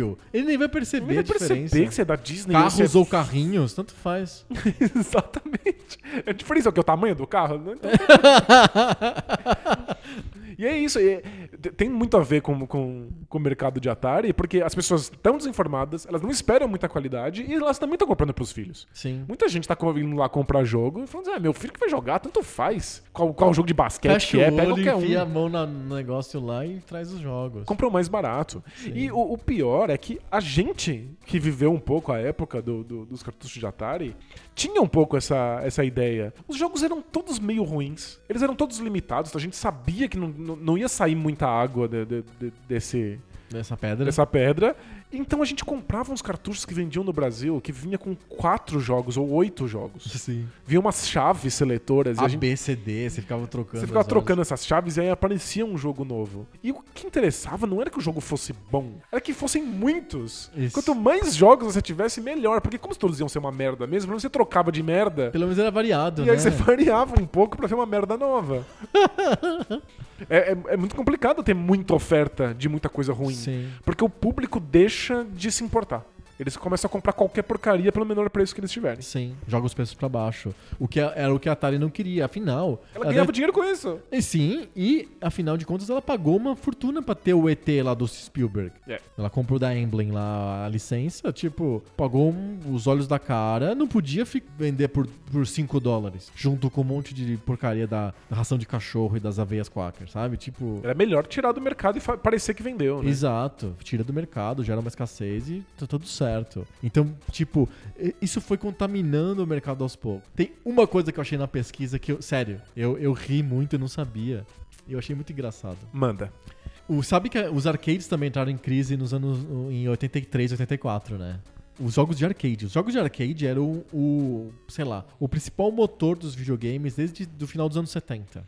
Acho que era, era- era a principal vitrine da tecnologia, né? As Era- pessoas viam os arcades e aí se interessavam pro videogame e queriam ter isso em casa. Exatamente. E é, os arcades, eles eram é, também os puxadores de grana. Era, era onde o videogame estava mais mainstream, porque não muitas pessoas tinham o videogame em casa. Isso. E, e as pessoas podiam jogar rapidamente, né? Elas entravam no bar, sei lá, num lugar e botavam lá um quarter, né? Botavam 25 centavos na, na máquina do Pac-Man, jogavam um pouco de Pac-Man, davam uma risada e tava tudo certo. É, um assim. é um investimento pequeno, né? Isso, não precisa comprar um videogame de 200 dólares, 300 dólares. A gente tem que pensar que por pelo menos 10 anos, muitos videogames vão se vender como traga o arcade pra sua casa. Isso. Porque se você gasta muitas fichas, vale a pena. É, Mas o arcade tem essa experiência ultra democrática em que qualquer um pode colocar uma fichinha só e jogar só uns minutinhos. Se você for ver lá as listas de mais vendidos, os jogos que ganhavam muito dinheiro dinheiro nas fichas, na- no, no arcade, vem- faziam mais dinheiro do que os cartuchos, do que os videogames mesmo. Então, o arcade era uma vaca leiteira mais, mais gordona da indústria de videogames por muitos anos. É, quando dava certo, dava certo mesmo, né? Tem aquelas histórias do pessoal, ah, os bares devolvendo arcades do, do, do Super Mario Bros. Não, do, do, do, Mario Bros. do Mario Bros. é. Ou do Donkey Kong, né? Porque estavam entupidas de, de, de tanto dinheiro. Isso. É, fala assim, ah, quebrou, não funciona mais. Não, é porque tem É, grana tem- demais. Tem, muito dinheiro aí dentro. Então. É. As máquinas foram todas feitas para receber quarters, para receber 25 centavos, moedas de 25 centavos. Em quase todos os países que não tem inflação galopante, é, você coloca, vending machines, máquinas de vender coisas, seja fliperama, seja máquina de pegar água, Coca-Cola, qualquer coisa assim, funcionam com moedas diretamente. Você coloca a moeda diretamente dentro da máquina e aí ele, a máquina detecta o tipo de moeda que você colocou pelo tamanho e pelo peso da moeda e libera para você. É, no Brasil tinha que ser ficha, porque a a ficha infla- mudava de preço o tempo inteiro. Exato, né? a Tinha inflação, a inflação absurda. A gente teve época que inflação de, sei lá, mais de 40% ao mês. Nossa. Então o valor do dinheiro diminui pela metade em um mês. A gente só foi ver máquinas vending machines de, usando dinheiro no- de- bem depois do plano real. Eu me lembro que no anos 2000, no serviço, tinha uma máquina de vending machine de café que você colocava uma moeda mesmo. Mas eu- eu- antes era sempre ficha, você tinha que trocar a ficha, eh, dinheiro por ficha em algum outro lugar. Na Acho- Playland, coisa desse É, tipo. no e no você começo usava. do plano real eu lembro de muitas, muitas máquinas de refrigerante, que era uma moeda de um real ou uma nota de um real. Isso, uma nota, você podia enfiar um papel moeda que ele papel moeda de um real. E depois, quando as coisas começam a ficar mais caras, começa a ficar mais difícil fazer isso. Tem que colocar muita moeda. Precisa dar, começar a dar troco, que é uma coisa Isso. complicada. pra Uma máquina. As, ma- as vending machines do- dos anos 70 não tinham troco, você não podia colocar duas moedas. Você, era- você tinha que colocar exatamente uma moeda de 25 centavos para poder jogar. Lindo. O problema é que a inflação nos Estados Unidos estava numa época de alta, final dos anos 70, governo Carter e tal. Um dos até o governo Reagan, 83, 84, a inflação estava relativamente alta nos Estados Unidos. A- o valor da moeda de 25 centavos diminuiu em um 30% nesses anos todos. Então, o significa que a indústria de fliperamas começou a perder dinheiro porque ela vivia à base de moedas de 25 centavos Que valiam menos do que, que estavam valendo 10 centavos, sei lá, 15 centavos naquela aquela altura. Por causa da inflação americana de vários anos. cinco- engraçado. Cinco anos, coisas desse tipo. Então eles fizeram um lobby no governo para eles lançarem uma, uma moeda de um dólar que fosse do tamanho da moeda de 25 centavos e que pudesse ser usada na máquina, com Nossa. poucas adaptações. Porque a moeda de um dólar era grandona na época, não dava para colocar na, na máquina de 25 centavos sem uma modificação extrema. Tinha que ter uma modificação simples para Pra receber. tornar viável nos arcades que já estavam prontos. né? Exato. Isso demorou pra acontecer. Aconteceu eventualmente. Teve um, um momento que o governo americano lançou a moeda de um dólar com um tamanho pequeno. Jura? Sim, o lobby da indústria de fliperamas e é, o lobby da- das vending machines como um todo é, foi visto vitorioso, sim, fez, fez influência no Nossa, governo. que estranho. Mas foi tarde demais. A indústria de arcade só se recuperou do baque da inflação, do problema das moedas, nos- em 86, 87. Então tem um vácuo de arcades e, tem, e é muito fácil de perceber esse vácuo de arcades quando você pega os títulos. Os títulos são americanos, americanos, americanos, americanos. De De repente, repente só japoneses. É. E no Japão não teve o problema das moedas, porque a moeda que sempre foi usada e a inflação era muito baixa era de 100 ienes e foi por muitos anos, mais de 10 anos, a mesma, a mesma moeda nesse período inteiro. Não tem- eles não tiveram problema de inflação, de problema de tamanho de moeda, como teve nos Estados Unidos, no Japão. E aí você tem a Nintendo e a Sega entrando no mercado de arcades. Eles entram forte no mercado de ar- de arcade lá no Japão. A Namco, né? Namco, etc. Já, já eram fortes na época do Pac-Man. A Namco é, um, é a estúdio do Pac-Man. Mas fica pra lá, né? E acontece a mesma coisa com a indústria de videogames. E é o reflexo mais óbvio do Crash de 83, que aconteceu entre 82 e 85, na verdade, é que a indústria de videogames mudou pro Japão. Mudou pra onde as empresas de fliperama estavam mais fortes. Porque as empresas de fliperama nos Estados Unidos e as empresas de computadores, cada vez mais baratos sucateados, e as empresas de videogames que as lojas nem queriam vender mais, estavam todas quebradas. O, o mercado migrou totalmente pro Japão. Faz todo sentido. É, é o- é o reflexo direto do problema de, de- do problema de 82 e 85 é a, a migração do mercado pro Japão. Os Estados Unidos fico- não, não conseguiu dar conta, ficou super, super saturado. Ficou saturado, as empresas não tinham mais financiamento através dos arcades, porque as moedas estavam va- perdendo valor.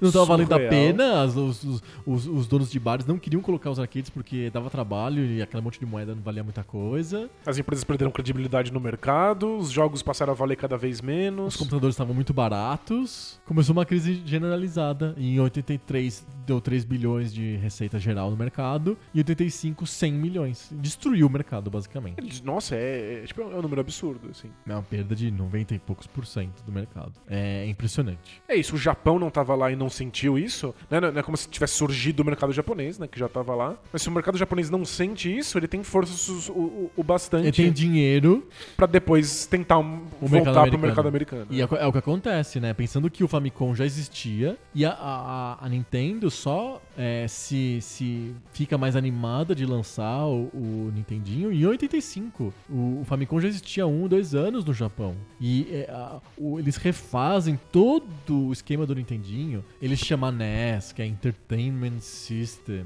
É, eles fazem com um jeito que parece que é um videocassete que você tá enfiando o cartucho é, horizontalmente. É, tem que pensar que eles. Tudo pra ser totalmente diferente do Atari e de- dos outros 7 mil consoles clones que existiam na época. Eles reconstruíram todo o visual do console. Porque no Japão, o, Ele parece um Atari. o Nintendinho, que é o, que é o Famicom, primeiro que se chama, chama computador, né? Ele é um Family Computer. Family, family Computer. E ele parece um Atari. Ele, ele é um, um videogame, é muito visivelmente um videogame. Aham.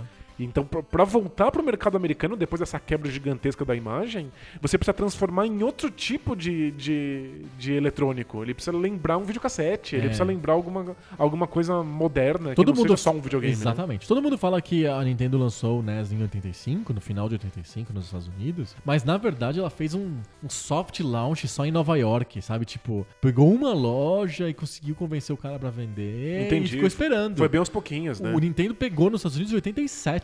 Então, na prática, a gente tem um hiato de videogames nos Estados Unidos, um buraco na indústria de 82 a 87. Nossa, é. É uma depressão de 5 anos. E até o Nintendinho virar realmente importante nos Estados Unidos, que era vendido em todos os lugares. é E tem uma artimanha da Nintendo também. Pra ela convencer o cara de Nova York a, a, a, a mostrar o Nintendinho, ela teve que criar um robô lá, o Hobby.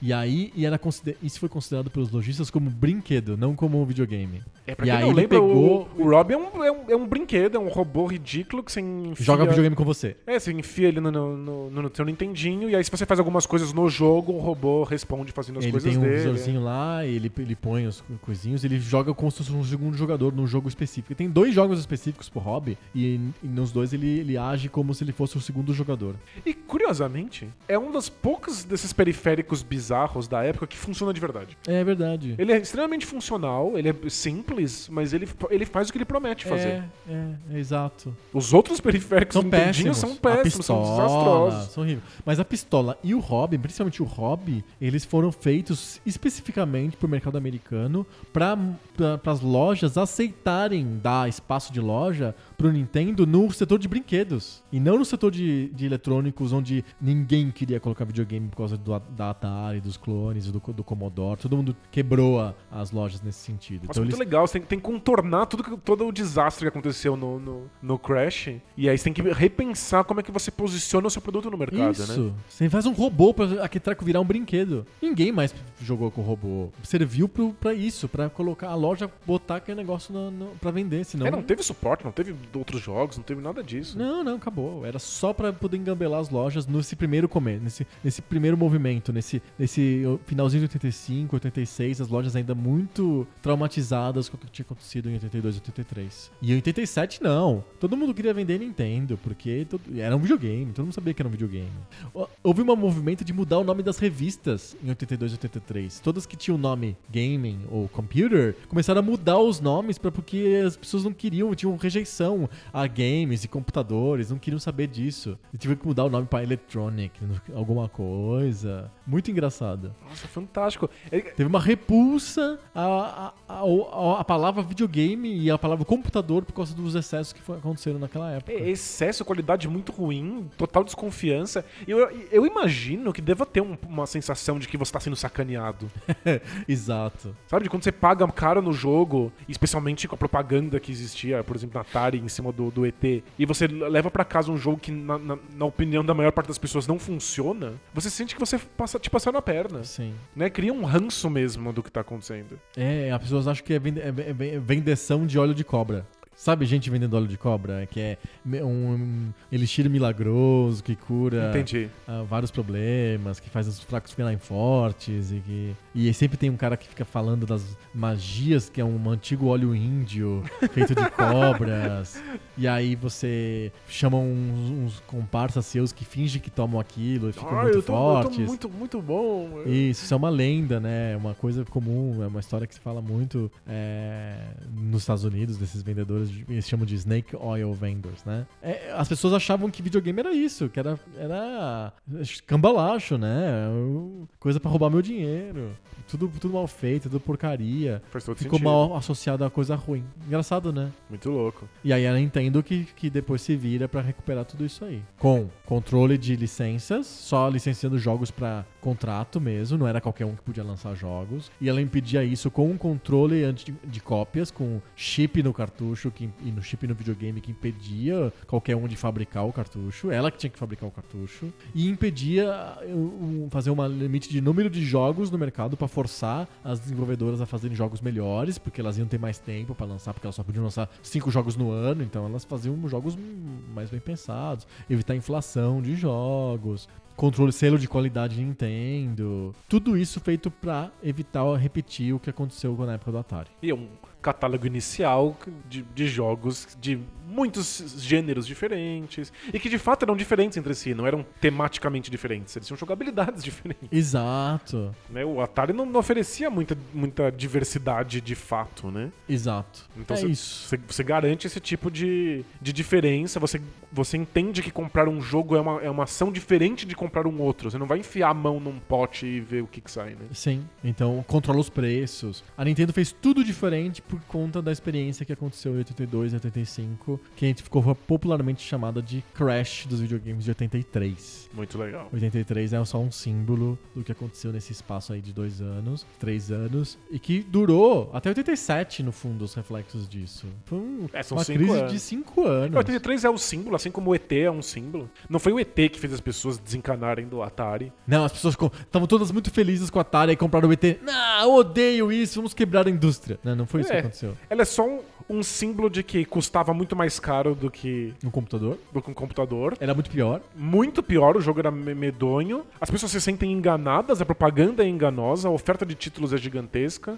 Você pode abrir mão do Atari do, do ET do Atari e comprar um outro jogo qualquer de 5 dólares e provavelmente vai ser até melhor, e vai- É? mesmo que seja uma porcaria completa. Então, o ET, acho que ele é o, ele é o alvo do ódio das pessoas pelo, pela indústria dos videogames naquele momento. Exato. Ele é um símbolo. Isso. E quando o pessoal foi lá descobrir, tirar os ET, os cartuchos enterrados no deserto e descobriram cartuchos de muitos outros jogos, Os jogos diferentes do Atari, anteriores, é. dá pra ver que aquilo é uma coisa que a Atari tava fazendo há muito, Muito tempo. tempo. Perdeu muito dinheiro com outras coisas. O ET só foi a, a cerejinha no bolo. Exatamente.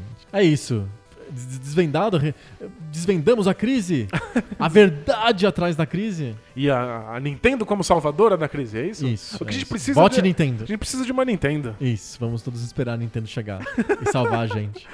Atravessar o oceano e Isso, a salvar a, Nintendo, gente. a Nintendo saiu, né? Pegou o barco dela lá, saiu, foi, foi, foi conquistar outros lugares e nunca mais voltou.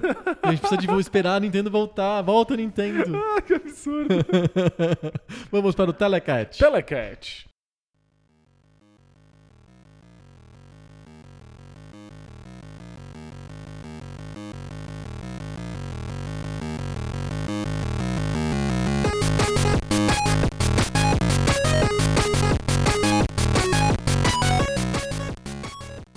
Telecat. Telecat. Telecat é aquela sessão do Poco Pixel que a gente quebra o mercado. Na verdade, não quebra o mercado, mas um jogo quebra o outro. E esse é, é, é tapa na cara. Usando os critérios universalmente aceitos da revistação Games como, como cadeiras e como correntes e como socos na cara Em vez de golpes de telecat, são, São critérios. critérios. São critérios, exato. E já passou por aqui o ET do Atari. É verdade, ele perdeu, né? Acho que de- deveria ter perdido. É, se não perdeu, fica aqui a nossa. Não, não, ele perdeu, ele perdeu, porque os critérios universalmente aceitos da rede Estação Games são justos. Isso. Além de tudo. Eles nos mostram a verdade. Isso! Eles desvendam a verdade atrás dos Elas jogos. desvelam no- adiante dos nossos olhos. Exato, são, é, são cinco critérios: música, gráficos, jogabilidade, storytelling e o critério de desempate, que é legado. Então o ET teve um legado do capeta, né? É, Acho que a gente- até defendeu que ele tinha um legado, só não era, era. negativo. Era um anti-legado. É o antilegado. De onde vêm os jogos que duelam entre si aqui no Telecat? A gente sorteia. Só que a gente não sorteia qualquer jogo. A gente não pegou a lista de todos os jogos já produzidos na planeta Terra e sorteia. Não. A gente pega 200 jogos que farão parte dos livros do Poco Pixel. Livros do Poco Pixel? Livros do Poco Pixel. Nós estamos preparando dois livros. O primeiro sai ainda esse ano. Estaremos em breve fazendo a campanha de financiamento coletivo. Isso. São os dois livros que contarão a história dos videogames de 70 e poucos até 2000 através de 200 jogos. Então você vai aprender história dos videogames do jeito pouco pixel, TM, marca registrada, Marca registrada.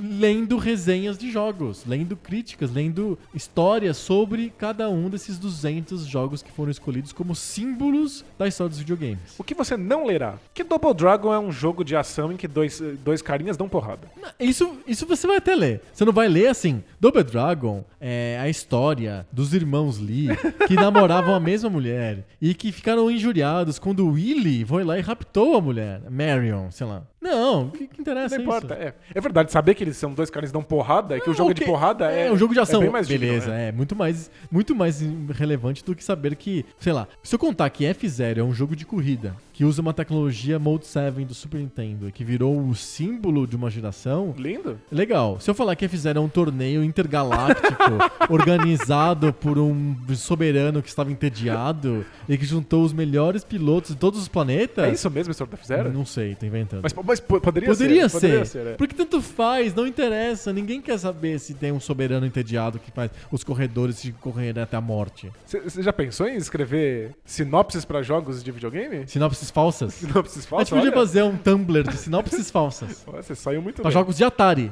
Seria mais legal ainda. Mas não, não é isso que vai ter no livro do Não, Poco o Pixel. livro do Poco Pixel não é sobre sinopses de jogos. Não. É sobre o que, que os jogos influenciaram na história dos videogames. De onde eles vieram, o que, que eles fizeram de diferente, o que, que, o que, que eles geraram de legado. É, e sobre isso que a, gente, que a gente escreve nos dois livros do Poco Pixel. É sobre o contexto, né? É sobre história. Exato. É sobre contexto histórico. E a gente pega dos dois, dos dois 200 jogos do- dos dois livros do Poco Pixel e botam eles aqui no Telecat ao vivo aqui no Poco Pixel. Ao vivo. Ao vivo aqui no nosso podcast. Vamos pro sorteio? Vamos, sorteio Os- aqui os ao vivo em tempo o- real. o- ao vivo, os auditores independentes da PricewaterhouseCoopers estão aqui vendo a idoneidade aqui do sorteio. Estamos sorteando aqui os papeizinhos e eu peguei aqui um jogo de Atari, porque a gente tava falando de 83 e veio um jogo de Atari na minha mão. Um jogo de Atari. É Moon Patrol. Sensacional. Moon Patrol. Moon Patrol. E o seu jogo, qual que é? O meu é Civilization. Nossa! É o, é, o de- é o duelo mais inusitado que já aconteceu aqui no Telecat. É, o- é o mais inusitado desde a semana passada. Porque o da semana passada vez. foi o mais inusitado. Toda vez o duelo é inusitado e é o mais inusitado, é o mais estranho. Dessa vez é o mais. Eu acho que dessa vez é o mais estranho mesmo. É. Eu acho. Fale sobre Civilization. Um Civilization. dos clássicos da história dos videogames, né? É um- o Civilization é um grande clássico. É, a gente tá falando aqui do Civilization original. E basicamente o que ele é é um grande jogão de tabuleiro. É um tabuleirão, né? Ele é um jogo de tabuleiro extremamente avançado, com um monte de regras diferentes acontecendo. E o que o computador faz é lidar com essas regras, lidar com todas as relações entre os elementos do jogo pra você. Pra você não ter que saber como as coisas funcionam, você não tem que saber exatamente quais são as regras do mundo. Você simplesmente vai lá por tentativa e erro e o jogo diz pra você o que aconteceu. Aham. Mas ele é um jogo de tabuleiro. Você tem que mexer suas pecinhas em hexágonos e estender a sua civilização, escolhendo como é que ela vai criar unidades novas, se ela vai é, dar prioridade pra guerra, ou pra evolução científica, ou pra evolução cultural e coisas desse tipo. É, já é uma série gigantesca gigantesca. Sim, Super tá no qual número agora? consagrada. 8? 6? Um 18? 48? Um número alto aí. Tinham que colocar por ano, né? Civilization 2017. Ah, porque pa- passa anos sem, sem sair, né? Ah, é, Não é um jogo anos. anual, é um jogo muito complexo. Não, tudo bem, isso. mas entendo que seja isso, mas pelo menos a gente lembrar, né, qual que é o número, a gente não consegue mais. É difícil mesmo. Qual que é o Civilization atual? Não sei. Ah, eu não lembro. Colocamos no link do post, Link mas do post. tem 200 jogos Civilization. E é um jogo que tenta ser o mais perto da história possível. Ele tem uma, ele tem um compromisso com a verossimilhança, com a, com uma fidedignidade histórica, é isso? É, ele, ele quer que as civilizações lembrem, pelo menos nas regras, o que as civilizações foram de fato. E é claro que é meio absurdo que essas civilizações convivam umas com as outras no mesmo período histórico e que elas estejam av- avançando e evoluindo simultaneamente. Então não, não é um jogo de história para aprender história. Mas ela tenta manter esses elementos que, man- que são característicos das civilizações. Então é um jogo. Você pode aprender sobre sua civilização jogando com ela. Sim. É, e acho que o que Civilization se sai melhor é em ensinar como é que é a dinâmica entre civilizações, como é a luta por território, como é o processo de negociação e como as, as civilizações podem ficar com birras um- umas com as outras. E tudo isso sai de uma- um esquema extremamente simples e que a gente não tá muito acostumado a ver em jogos de videogame, que é você parar, pensar o que você vai fazer, ficar lendo um monte de caixas de texto e aí tomando decisões. Sim. Então não é um jogo de ação, não é um jogo em tempo real, é um jogo, É um jogo de turnos, um jogo né? por turnos. Por isso que lembra muito um tabuleiro. Exatamente. Ele só consegue ser muito mais complexo do que um jogo de tabuleiro, porque ele depende de um computador. Porque ele é, porque por ter um computador, ele pode ter regras ultra complexas, cheias de variáveis e serem bem dinâmicas que um jogo, um jogo de tabuleiro não conseguiria, porque ninguém consegue ter tantas regras na cabeça assim. Com certeza. E ele também dá conta de fazer com que as outras civilizações sejam controladas por computadores. Verdade, E a dinâmica entre elas não é, é, muito só legal. dois é. ou três jogadores humanos. Você pode jogar você sozinho contra cinco, sei lá. Isso, e acho que a, a experiência do Civilization foi pensada pra ser monojogador, né? Aham. Acho que outras, Não, não, outras são edições cinco, cinco computadores, é, cinco é, oponentes com computadores. Isso, tão- claro. é, robóticos que estão contra você. Você não joga contra um só, tipo StarCraft. É contra um monte. E cada um com, com suas características específicas, com seus planos específicos. Aham. Então alguns querem ir pro mar, outros querem dominar mais território, outros querem simplesmente ter mais dinheiro. Sim. Então é legal ver como essas civilizações interagem umas com as outras. É um jogo super complexo e ele, ele é um jogo polêmico porque muita gente não gosta do fato de que ele lembra mais um tabuleiro do que um jogo de videogame de fato. Porque ele é um jogo que tem um pace próprio, ele é bem, bem lerdão. É um jogo de tomar decisões e ver o- o- as consequências dessas decisões. Sim. Muito mais de fazer você mesmo. Aham. Ele é um jogo de civilização em que você organiza uma civilização ao invés de, de interpretá-la, de, de ser ela de fato. Aham, né? de você liderar exércitos e mandar os exércitos pra cima e pra baixo, que nem um Age of Empires, por Exatamente. Que é que você se sente lá no combate, né? Aham. No Civilization você sente que você não é, é uma, é uma pessoa distante que dá umas orientações e vê o que acontece. Sim. E- Mas quem gosta de Civilization, o, o público que se sente. é, que gosta da, que- da, da experiência, é verdadeiramente apaixonado. Tem um fandom forte. Fortíssimo, Tanto que tem jogo até hoje, etc. sem dúvida. Nunca me pegou, sabe? É mesmo? É. Engraçado porque eu até gosto de estratégia e eu, eu tenho. eh, eu- eu gosto muito de história, por óbvio, e, e, e tabuleiro. Não, eu não sou um jogador de tabuleiro moderno, mas eu gostava muito quando eu era criança e tal. E por algum motivo o Civilization não me pegou. Não sei se foi porque eu nunca tive acesso ao jogo fisicamente, assim, ou se porque alguma coisa na jogabilidade não me, não me agradava. Eu me lembro que eu, eu acho que eu tive acesso ao demo do Civilization 2, alguma coisa desse tipo. E alguma coisa eu achava não gostava. E é um jogo que não, nunca me pescou. Então, eu sou apaixonado por Civilization, mas eu tenho duas questões com o jogo. É, a primeira é que, de fato, a, a interface, especialmente das primeiras edições, é difícil de lidar. Aham. Você precisa aprender muita coisa. É um jogo que exige que você esteja o tempo inteiro lendo e testando. Tem uma e- curva de uma aprendizado curva meio de aprendizado enorme. Então, o jogo exige, pra ser o re- o recompensador, que você dedique tempo a ele. Aham. E a outra reclamação é que as próprias partidas demoram muito tempo. Porque ela tem que simular o, surgimento de uma civilização até o domínio espacial. Então é, é muito raro que as partidas acabem antes disso. Que você seja destruído por um, por um outro povo. Então são partidas longuíssimas. Então eu adoro Civilization. É, eu acho a última edição uma obra-prima. Inclusive, um jogo muito mais acessível, o Civilization recente. E eu joguei três partidas. É, então. Porque é, é, uma partida leva, pra mim, que não tenho muito tempo pra jogar e que preciso ficar picotando a, a minha experiência, leva semanas. Então, na- de fato, não é uma experiência muito acessível. Você precisa sentar e se dedicar. dedicar a isso. Então, Eu tenho certeza que se você sentar e se dedicar a uma partida de Civilization, você vai ficar apaixonado. Aham. Eu só não sei se você jogaria a segunda. É, entendi. Faz sentido. Eu não sou o tipo de jogador hoje. Antes eu era, mas hoje eu não sou o tipo de jogador que se debruça muito tempo num, num jogo só porque não tem tempo. Exato. O- Aí você quer variar, né? Você não vai ficar meses no Civilization, você quer fazer outras coisas também. É, então. já, já perdi férias no Civilization, assim. Você senta e aí quando você vê, acabou nas férias. Mas a minha civilização é incrível.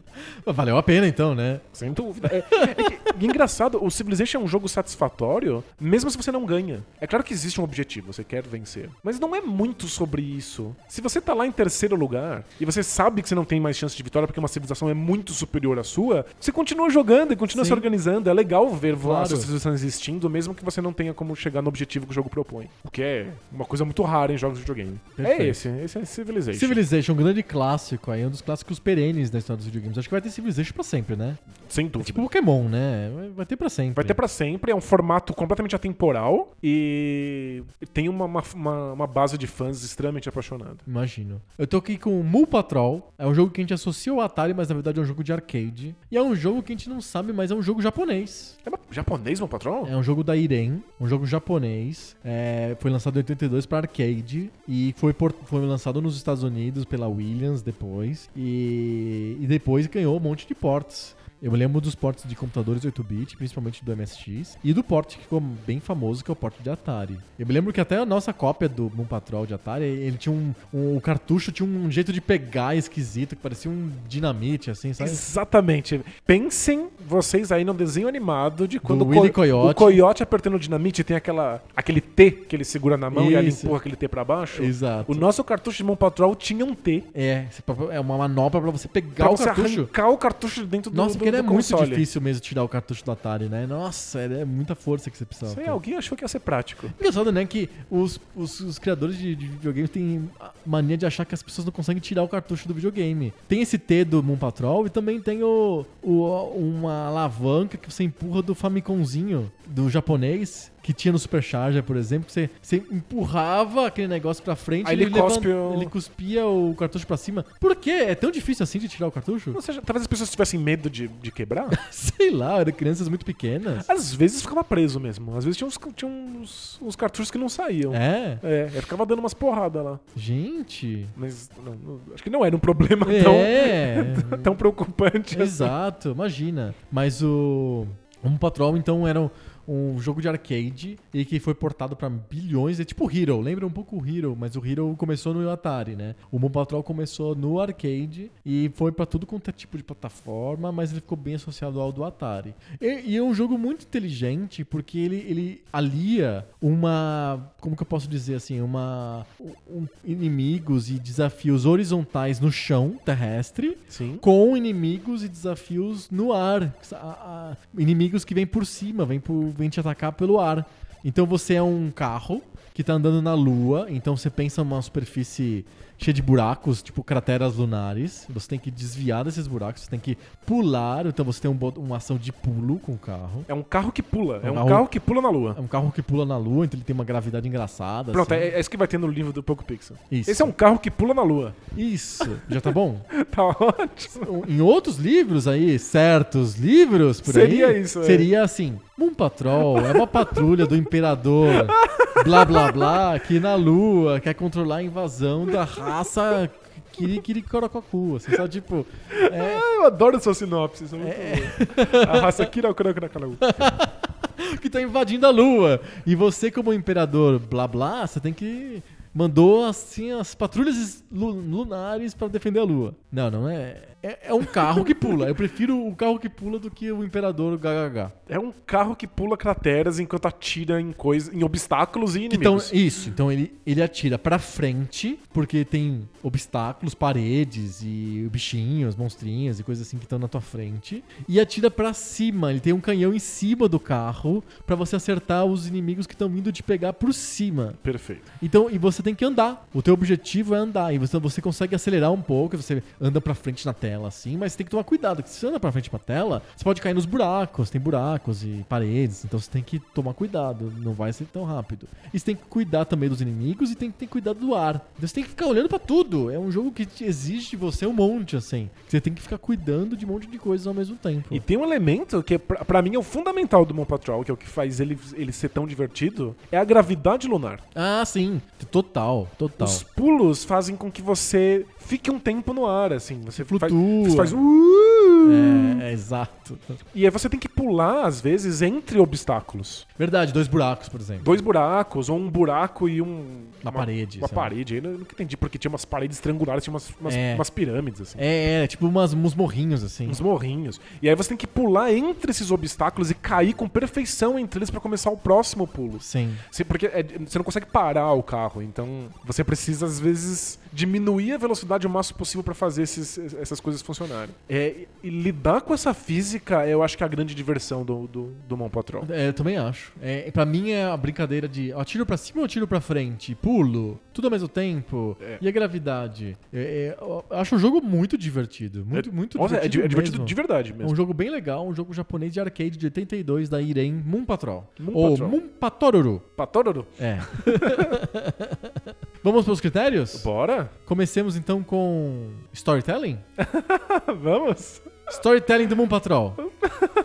O Imperador. Não, não, nem existe isso. Eu acabei de inventar. Não sei qual que é o storytelling do Moon Patrol. Acho que não existe storytelling do Moon Patrol. Então, acho que o jogo vende um, Estou na lua. uma- a, a sensação de estar na Lua, de ser um carrinho saindo de uma base lunar e, E indo pra outra. e explorando esse, Aí esse o objetivo é terreno. você chegar na- no final do percurso na, na outra base lunar. Então você tem várias subbases que você vai passando e tal. Então, Eu, eu acho que o Mon Patrol ele vende essa experiência de estar na Lua, que era um tema super comum para os jogos de Atari, e coisas do espaço, mas Verdade, o espaço é um lugar bem agradável para o Atari, né? mas você nunca sente que você tá no espaço. Então, tipo, a, a história do Mon Patrol é, é- é bem vendida. É na lua, a né? história da Lua acontecer, porque tem uma gravidade, você E a- percebe. o carrinho tem um design específico, você sente a gravidade, mas é isso, é só isso É o storytelling do Moon Patrol. É, acho que o Civilization é um pouco mais complexo que isso. É, eu suponho, né? Que, que, qual que é o storytelling do Civilization? Existe um storytelling oficial? Então- uma história é contada? Não, não, Ou só um cenário? é que não tem assim. Thanos juntou todas as Sim. civilizações no mesmo multiverso para que elas tenham- Você não precisa disso. O Beyond, Beyonder re- re- reuniu todos os heróis no- na Zona Infinita. Então, tipo, Exato. não tem isso, né? Não, acho que a história do Civilization é que você vai sair de, uma, de, um, de um início de uma civilização extremamente primitiva e vai chegar no domínio do espaço. Então você vai passar por todas as etapas que levam a isso, cada um mudando essa, essa trajetória da, da- a sua maneira, da maneira que você acredita que a sua civilização deve ser. Sim. Então, existe uma história, existe uma temporalidade que você percebe, existem etapas que são feitas, e essa história é incrivelmente bem contada. É que o storytelling do Civilization, ele é um desses storytellings que surgem do jogo. Então eles não são não é sempre o mesmo. É um storytelling emergente. Emergente, ele, ele surge da sua, da, da sua experiência. Então, vai- você vai criar rixas com outras civilizações. Mas se você jogar de novo, talvez não, talvez você crie amizades com essa, essa mesma civilização. Talvez você jogue uma partida inteira sem nunca ver outro povo. Sim. Porque você tá numa ilha, porque você tá num pedaço do continente que ninguém disputou. E vai ser completamente diferente a historinha que você conta na sua cabeça por como isso aconteceu do que se você tiver que disputar espaço com duas civilizações logo no começo. Então, existe uma história, ela é super elaborada, ela é, ela- ela é muito bem construída, mas ela muda depende de como você tá jogando. Ela não Sim. é uma história scriptada. A única coisa scriptada são as etapas que as civilizações vão passar até o final. É isso. Eu acho um, um exemplo de como storytelling pode ser interessante, pode ser legal, sem ele ter definido tudo o que vai acontecer do, do começo até o final. Deixando na mão dos jogadores essa história pra surgir. Eu acho Sim. que Civilization pra mim venceria em storytelling a maior parte dos jogos de videogame. Eu também acho. É, acho que essa capacidade de gerar é, storytelling emergente é muito fascinante, porque não é todo jogo que faz. Aliás, Nossa, são é, muito, é pouquíssimos difícil, jogos. é, é muito difícil de fazer. Em videogame, em, em jogo de tabuleiro é comum o storytelling emergente, a narrativa emergente, mas em videogame, como é muito mais travado, já tem a storytelling dado pelo, pelo desenvolvedor, pelo criador do jogo, é muito difícil ter isso. E o Civilization é um jogo que tem civilizações, tem um cenário pré-definido, mas as histórias vão surgindo conforme você joga. E elas são histórias que fazem sentido. Sentido, porque existe uma estrutura que permite que elas façam. Sim. Elas não vão ser só histórias aleatórias que eu inventei na minha cabeça. Elas vão sendo todas costuradas por uma, uma estrutura que o jogo cria, que, que é uma estrutura de jornada, Sim. né? De uma jornada civilizatória. Perfeito. Perfeito. Não É tem, isso? não tem nem como comparar. É óbvio que esse ponto vai pro Civilization. Boa. 1 a 0 pro Civilization. Vamos para o critério música. Música. Ah, o Moon Patrol não tem música. não tem música? Não, não tem música nenhuma. Zero música. É assim, barulhinhos. E tem o barulhinho de. uh, de pular na, na, na gravidade alterada da lua. Que é bem legal.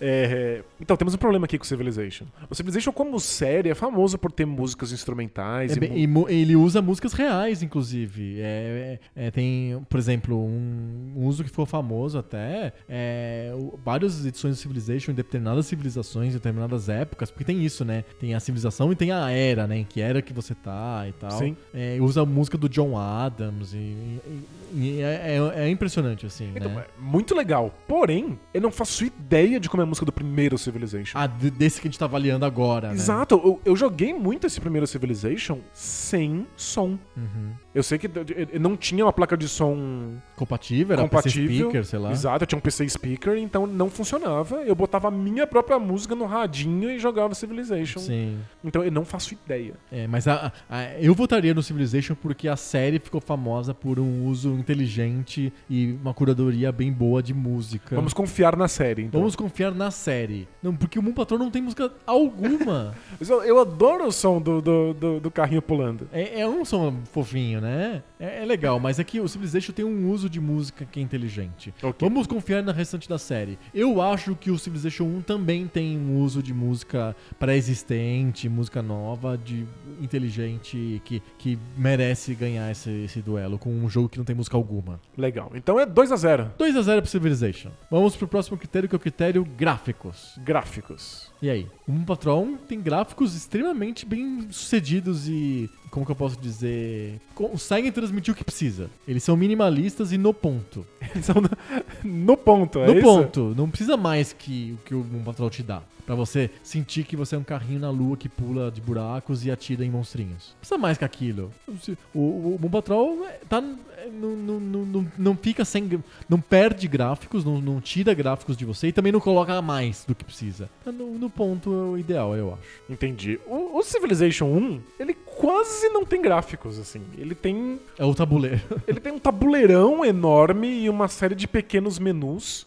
Todos os gráficos, eles são simplesmente indicativos do que deveria ser a coisa. Né, Você não vê de fato as unidades, você vê uns quadrados que indicam que a unidade está ali. Aham, Ele, é bem, ele é mais primitivão mesmo, né? Ele de fato é um jogo de tabuleiro passado com Pro computador. pro computador com o- o mínimo de gráficos necessários. É, se eu não me engano, Ele, é, o- ele estilo SimCity, assim, o SimCity original em qualidade gráfica.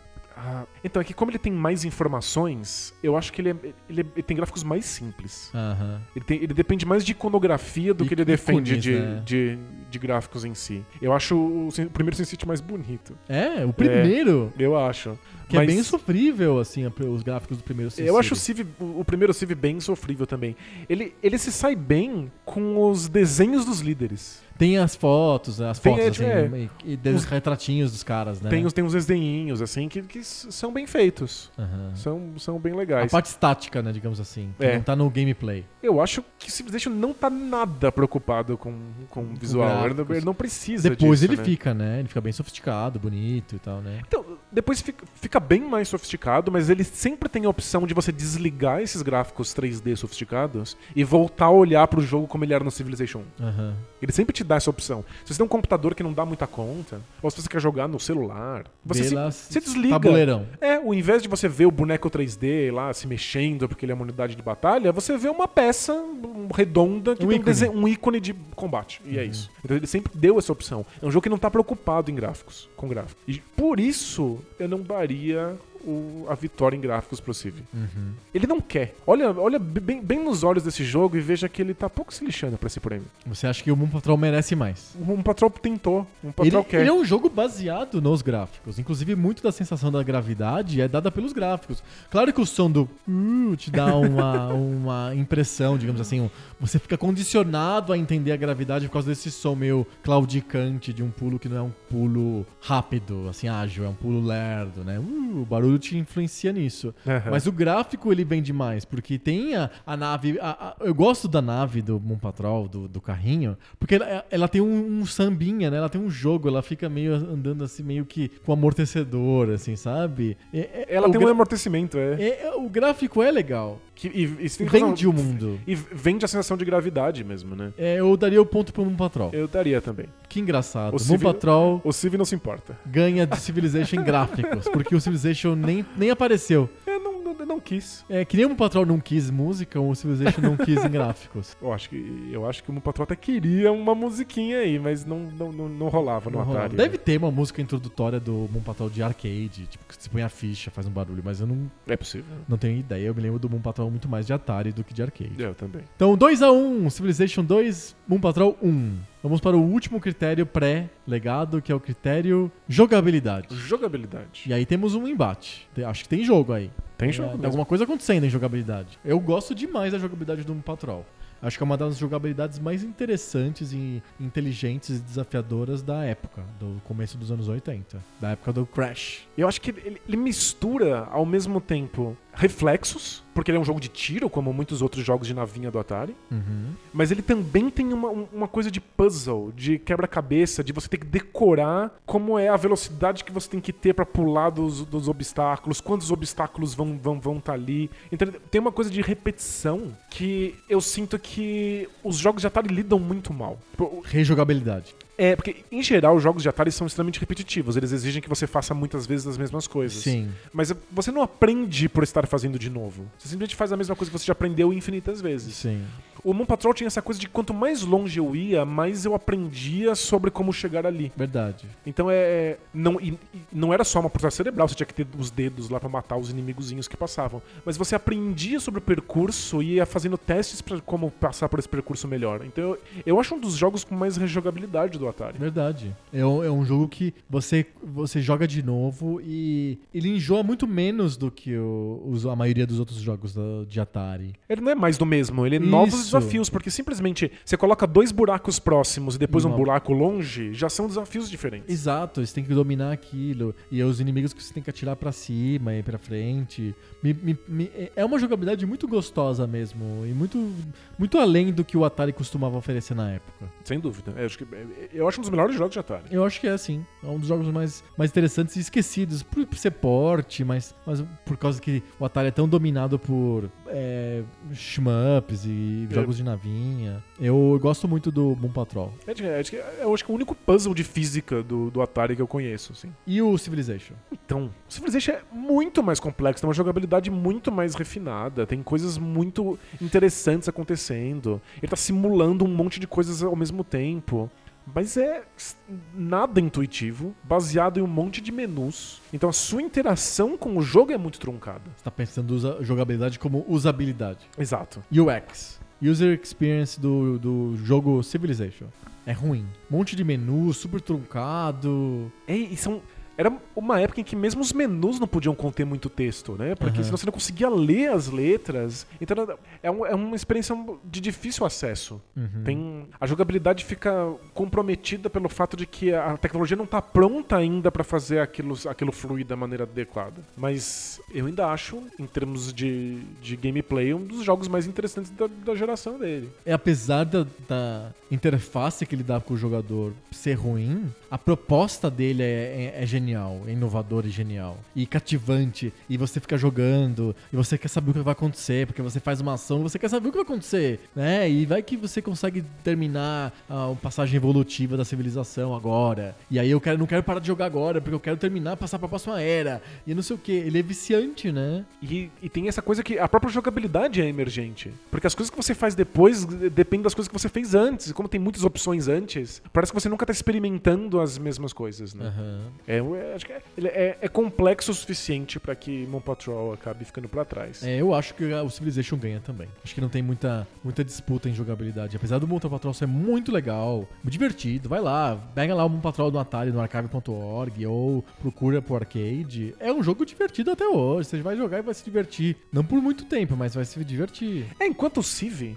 é fantástico, é maravilhoso, mas você não deveria jogar o primeiro. Não, não, joga a versão atual. Exato. Não tem motivo pra você jogar o Civ 1. Só ver no museu, assim, porque é muito importante. Mas é, o Moon Patrol você consegue jogar o jogo antigo, porque nem existe, eu acho, versão mais recente. É, Joga lá o do arcade e você vai ter o melhor que o Moon Patrol pode te oferecer. É verdade. Eu voto no Civilization. Eu também. Civilization leva 3 a 1 já tá decidido, então, telecast de hoje. Tá decidido? Então ficamos por aqui? Não, não, tem, tem, tem legado. Não, não, tem a categoria legado, que a gente tem que pensar aí no legado de Civilization Moon Patrol. E eu acho que é uma lavada absurda em legado. Não tem nem como comparar o legado do Civilization com o legado do Moon Patrol. É, é claro que o Moon Patrol ganha com facilidade.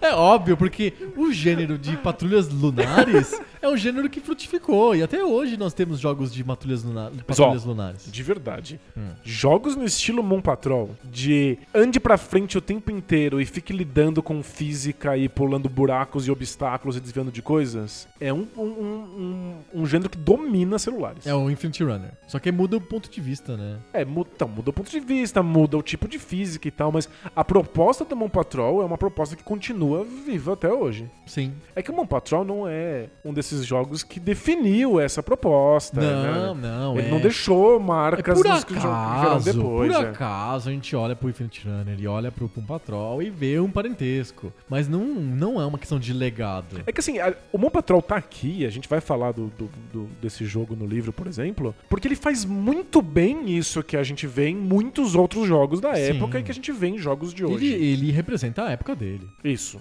Como que era um videogame de 82? O que, que a gente pode mostrar em 82? O Pac-Man, Donkey Kong e o Moon Patrol, sabe? Tipo, Ele faz bem isso, mas não quer dizer que ele marcou e nem que ele deixou, deixou um legado claro, direto, na- nos jogos que seguiram essa mesma fórmula. Pelo contrário, é ele quem segue fórmulas, né? exato, ele não é um jogo seminal. Assim, não, não creio que o Moon Patrol tenha um legado relevante, apesar de ser, poder, poder enxergar alguma coisa dele hoje. Eu acho que o legado do Moon Patrol é autocontido, assim, ele tem um jogo, é um jogo legal. Mas o Civilization não, o Civilization criou um estilo de jogos de computador. É, então, é que o, o Civilization não tem muitos filhos diretos. Não, não, mas ele criou o jeito de você jogar computador. Um jeito possível de você jogar computador. É, jogos em turno, jogos que você para e pensa o que está fazendo antes de, de, de jogar. Mas eu acho que ele, ele, ele tem um legado muito legal em narrativas emergentes. Em jogos que pensam em fazer história, jogos que tentam falar sobre coisas que aconteceram de fato no mundo,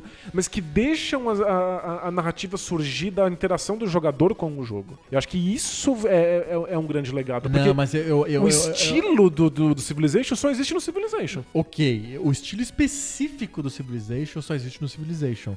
Mas ele cria o God Game. Eu, ele e o SimCity, eu não sei exatamente quem que veio primeiro, chuto que foi o Civilization. Eles criam o modelo de God Game. Eles criam a ideia de você poder controlar no satélite, lá na nuvem, o que está acontecendo na Terra, vendo um grande terreno, e que você vai controlar civilizações e seja exércitos em tempo real, como é no Age of Empires, ou no Dune 2, ou no Command Conquer, ou no StarCraft, se- seja é, criando rodovias ou parques de diversão, hospitais, cidades. Essa ideia do God Game tem muito a ver com o que o Civilization mostra como mecânica. Não é exatamente o tipo de ação do, do Civilization de você turno e de evoluir um negócio. É, porque isso, isso, Isso morreu, só, é. só o Civilization só faz. Civilization. É muito raro você ver isso. Mas a ideia de você ficar no computador com o olho colado no computador, vendo coisas minúsculas na tua frente, controlando com o mouse, pra poder é, criar uma, uma coisa num mapa, que é o que é o God Game, pra mim é, cria, é criatura do Civilization. Faz todo sentido. É o, é o, não sei se ele veio antes do SimCity, a gente vai colocar nos links do post. Mas são os dois jogos que criam a ideia de God Game, criam a ideia de que é divertido